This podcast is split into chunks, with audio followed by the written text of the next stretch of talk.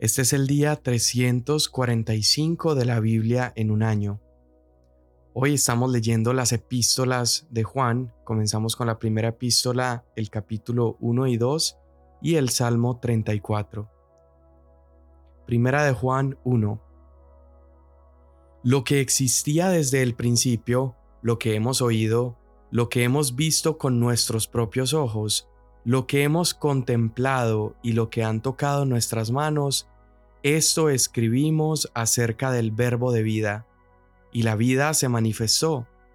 Nosotros la hemos visto y damos testimonio y les anunciamos a ustedes la vida eterna que estaba con el Padre y se manifestó a nosotros.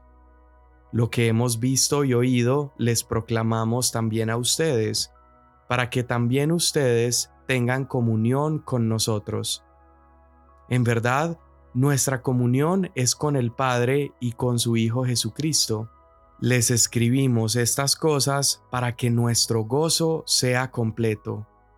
Y este es el mensaje que hemos oído de Él y que les anunciamos. Dios es luz y en Él no hay ninguna tiniebla. Si decimos que tenemos comunión con Él, pero andamos en tinieblas, mentimos y no practicamos la verdad. Pero si andamos en la luz, como Él está en la luz, tenemos comunión los unos con los otros, y la sangre de Jesús su Hijo nos limpia de todo pecado. Si decimos que no tenemos pecado, nos engañamos a nosotros mismos, y la verdad no está en nosotros. Si confesamos nuestros pecados, Él es fiel y justo para perdonarnos los pecados y para limpiarnos de toda maldad. Si decimos que no hemos pecado, lo hacemos a Él mentiroso, y su palabra no está en nosotros. Hijitos míos, les escribo estas cosas para que no pequen. Y si alguien peca, tenemos abogado para con el Padre, a Jesucristo el justo. Él mismo es la propiciación por nuestros pecados, y no solo por los nuestros, sino también por los del mundo entero. Y en esto sabemos que lo hemos llegado a conocer, si guardamos sus mandamientos. El que dice, yo lo he llegado a conocer, y no guarda sus mandamientos, es un mentiroso, y la verdad no está en él. Pero el que guarda su palabra, en él verdaderamente se ha perfeccionado el amor de Dios. En esto sabemos que estamos en Él. El que dice que permanece en Él debe andar como Él anduvo. Amados, no les escribo un mandamiento nuevo, sino un mandamiento antiguo que han tenido desde el principio. El mandamiento antiguo es la palabra que han oído. Por otra parte, les escribo un mandamiento nuevo, el cual es verdadero en Él y en ustedes porque las tinieblas van pasando y la luz verdadera ya está alumbrando. El que dice que está en la luz y aborrece a su hermano, está aún en tinieblas. El que ama a su hermano permanece en la luz y no hay causa de tropiezo en él. Pero el que aborrece a su hermano está en tinieblas y anda en tinieblas y no sabe a dónde va porque las tinieblas han cegado sus ojos. Les escribo a ustedes, hijos, porque sus pecados les han sido perdonados por el nombre de Cristo. Les escribo a ustedes, padres, porque conocen a aquel que ha sido desde el principio. Les escribo a ustedes, jóvenes, porque han vencido al maligno. Les he escrito a ustedes, niños, porque conocen al Padre. Les he escrito a ustedes, padres, porque conocen a aquel que ha sido desde el principio. Les he escrito a ustedes, jóvenes, porque son fuertes, y la palabra de Dios permanece en ustedes, y han vencido al maligno. No amen al mundo ni las cosas que están en el mundo. Si alguien ama al mundo, el amor del Padre no está en él. Porque todo lo que hay en el mundo, la pasión de la carne, la pasión de los ojos y la arrogancia de la vida no proviene del Padre, sino del mundo. El mundo pasa y también sus pasiones, pero el que hace la voluntad de Dios permanece para siempre.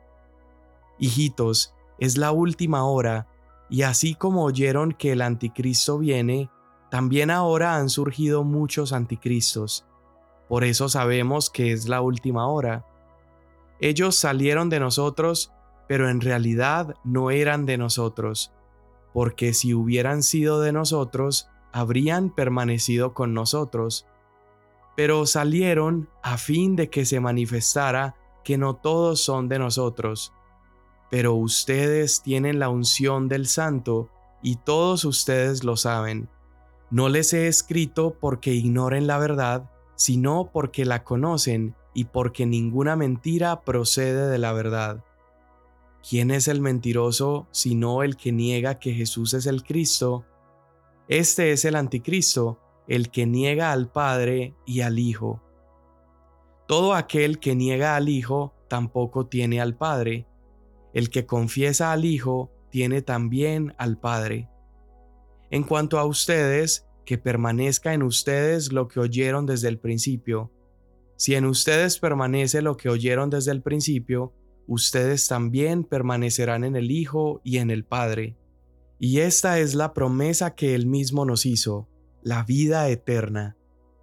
Les he escrito estas cosas respecto a los que están tratando de engañarlos. En cuanto a ustedes, la unción que recibieron de Él permanece en ustedes y no tienen necesidad de que nadie les enseñe. Pero así como su unción les enseña acerca de todas las cosas, y es verdadera y no mentira, y así como les ha enseñado, ustedes permanecen en Él. Y ahora hijos, permanezcan en Él, para que cuando se manifieste tengamos confianza y no nos apartemos de Él avergonzados en su venida. Si saben que Él es justo, saben también que todo el que hace justicia es nacido de Él. Salmo 34 Bendeciré al Señor en todo tiempo, continuamente estará su alabanza en mi boca. En el Señor se gloriará mi alma, lo oirán los humildes y se regocijarán engrandezcan al Señor conmigo y exaltemos aún a su nombre. Busqué al Señor y Él me respondió y me libró de todos mis temores. Los que a Él miraron fueron iluminados, sus rostros jamás serán avergonzados. Este pobre clamó y el Señor le oyó, y lo salvó de todas sus angustias. El ángel del Señor acampa alrededor de los que le temen y los rescata. Prueben y vean que el Señor es bueno. Cuán bienaventurado es el hombre que en él se refugia. Teman al Señor ustedes sus santos, pues nada les falta a aquellos que le temen. Los leoncillos pasan necesidad y tienen hambre, pero los que buscan al Señor no carecerán de bien alguno. Vengan, hijos, escúchenme, les enseñaré el temor del Señor. ¿Quién es el hombre que desea vida y quiere muchos días para ver el bien? Guarda tu lengua del mal y tus labios de hablar engaño. Apártate del mal y haz el bien. Busca la paz y síguela. Los ojos del Señor están sobre los justos y sus oídos atentos a su clamor. El rostro del Señor está contra los que hacen mal, para cortar de la tierra su memoria. Claman los justos y el Señor los oye, y los libra de todas sus angustias. Cercano está el Señor a los quebrantados de corazón, y salva a los abatidos de espíritu. Muchas son las aflicciones del justo, pero de todas ellas lo libra el Señor. Él guarda todos sus huesos, ni uno de ellos es quebrantado. La maldad dará muerte al impío, y los que aborrecen al justo serán condenados. El Señor redime el alma de sus siervos, y no será condenado ninguno de los que en él se refugian. Amén. Aquí empezamos estas epístolas de Juan, y él le está escribiendo a una comunidad que está siendo afectada por falsos maestros. Y a estos falsos maestros Juan les va a llamar anticristos porque actúan y enseñan desde una perspectiva contraria a la que enseñó Cristo. Y al parecer estos hombres eran parte del liderazgo dentro de las iglesias y han abandonado ahora las congregaciones. Y ellos sostienen que Juan y los demás apóstoles están equivocados acerca de Jesús. Y la afirmación principal de estos falsos maestros es que Jesús no vino al mundo en forma de hombre. Ellos rechazaban la idea de que fuera posible para Dios tomar un cuerpo humano y por lo tanto es imposible que Dios haya derramado su sangre en la cruz por ellos mediante el cuerpo de Jesús. Y en respuesta a esas falsas enseñanzas, Juan comienza esta carta poniendo un fundamento muy concreto, y es que el mensaje que él está anunciando es algo que él mismo escuchó, él vio y él tocó. Él junto a los otros discípulos y apóstoles fue un testigo ocular, y no solamente ocular, sino auditivo y palpable, si es que podemos decirlo así. Él vio, escuchó y también tocó a la persona de Jesús, y en un sentido muy real, él vio, oyó y tocó a Dios. Entonces, a pesar de los intentos de estos anticristos, estas personas que niegan a Cristo, Juan sostiene que es imposible que desacrediten el testimonio de los apóstoles, ya que hay tantos testigos que estuvieron, vieron, tocaron y oyeron. Juan también insiste en que el mismo Dios que vivía desde el principio, que existía desde la eternidad, vino al mundo, nació y esta palabra de vida caminó junto a él. Entonces, si Juan ha visto a Dios a través de Cristo por medio de sus ojos y lo ha escuchado con sus oídos, entonces es imposible que nieguen lo que él ha visto y oído. Ahora, piensa en lo bello que es eso. Sus ojos, sus oídos y sus manos se convirtieron en testigos de Dios. Y esto nos enseña que nosotros no hemos puesto nuestra confianza en asuntos que son etéreos o abstractos, en cosas distantes o imposibles de alcanzar, no. La buena noticia de Jesús es que Dios ha intervenido en el espacio-tiempo, Dios ha entrado en nuestra dimensión de forma real y tangible, de una manera en la que podemos verlo, escucharlo y tocarlo, y todo esto es a través de Jesús. Ahora, claro, nuestra fe continúa teniendo elementos que van más allá de nuestra comprensión, pero en esencia, Él se hizo conocible, Él se aproximó a nosotros, se acercó a nosotros al punto en que lo podemos experimentar, lo podemos comprobar. Y aquí una de las preguntas que plantea Primera de Juan es que si entonces Dios no se unió a la humanidad, ¿cómo pueden los seres humanos saber que están unidos a Dios? En otras palabras, si la encarnación no es real, ¿cómo nosotros podemos saber que estamos siendo salvos? Y la respuesta de Juan es simple. Nosotros tenemos una verdadera comunión con Dios por el hecho de que Dios se unió físicamente a través del cuerpo de Jesús a la humanidad.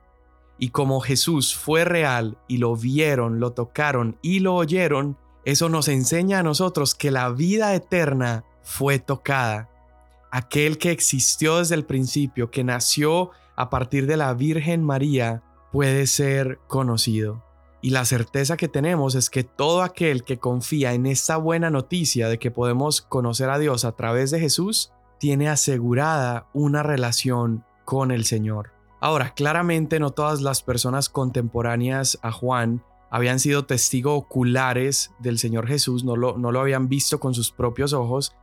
Asimismo, nosotros, nosotros Ninguno de nosotros escuchando esto el día de hoy ha contemplado a Jesús con sus propios ojos, pero tenemos el testimonio de alguien que sí. Juan fue testigo ocular, Juan comió, durmió y caminó con la vida eterna en carne y hueso. Juan también fue el discípulo que permaneció ahí al pie de la cruz, que vio morir a Jesús, y Juan también se asomó y vio dentro de la tumba vacía. Y por lo tanto, Juan dice que todos los que están en contra de este testimonio, todos los anticristos, no tienen ningún fundamento. Y por otro lado, los apóstoles sí tienen uno, Y es que Dios vino en forma de carne, su nombre fue Jesús, vino a salvar a los pecadores y ellos lo vieron, lo tocaron y lo oyeron. Juan continúa tratando de describir todo esto que él vio y él comienza a describir a Dios como la luz. Y mira qué interesante esto porque la luz es precisamente el elemento por medio del cual nosotros vemos todas las cosas.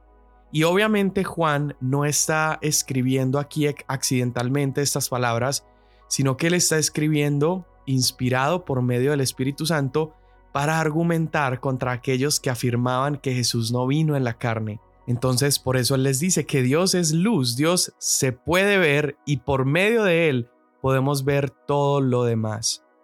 Juan también dice que esta buena noticia, el hecho de que Dios es luz, implica para nosotros un mandamiento que debemos obedecer y es que si la luz ha alumbrado nuestras vidas, nosotros debemos caminar en la luz.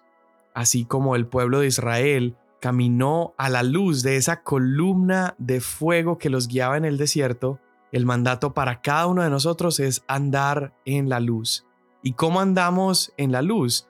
Juan explica que es al amarnos los unos a los otros como Jesús nos ha amado.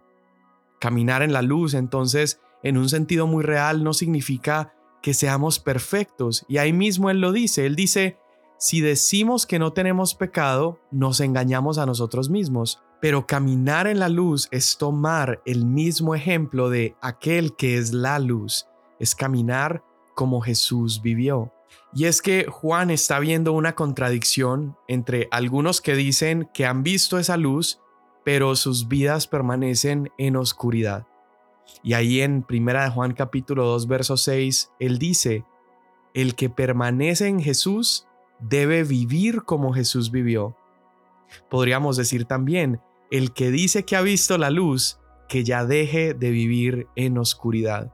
Y esa es la invitación que él hace en el resto de la carta. ¿Cómo sabemos nosotros entonces que verdaderamente estamos en la luz?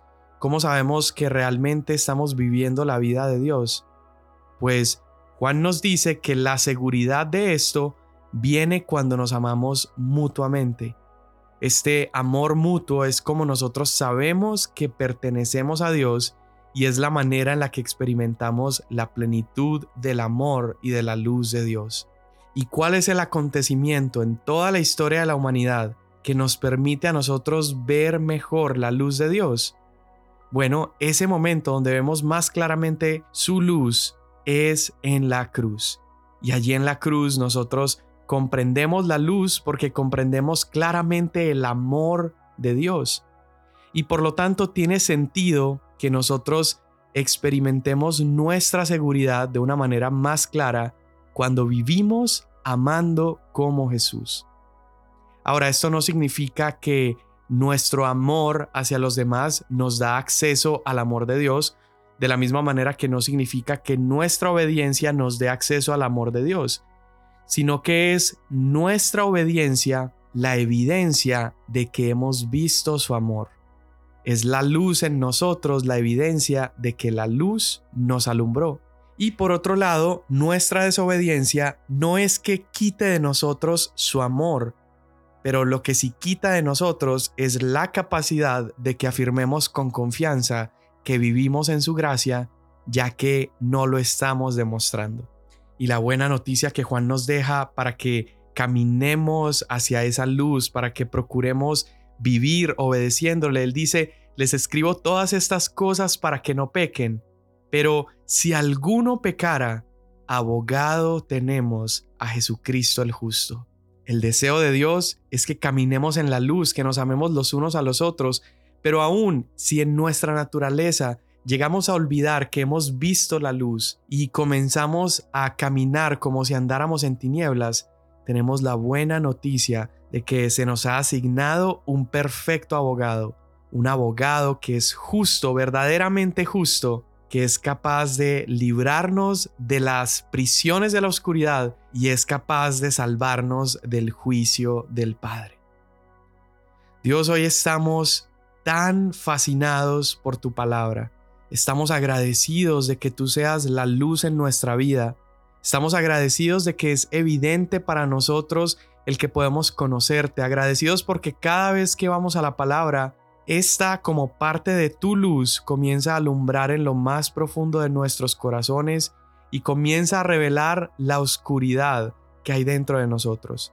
Ayúdanos a vivir como Jesús vivió, porque el que dice que ama a Jesús debe vivir como Él vivió y queremos vivir amándonos los unos a los otros, honrándote a ti y caminando en la luz. Amén. Mañana nos vemos.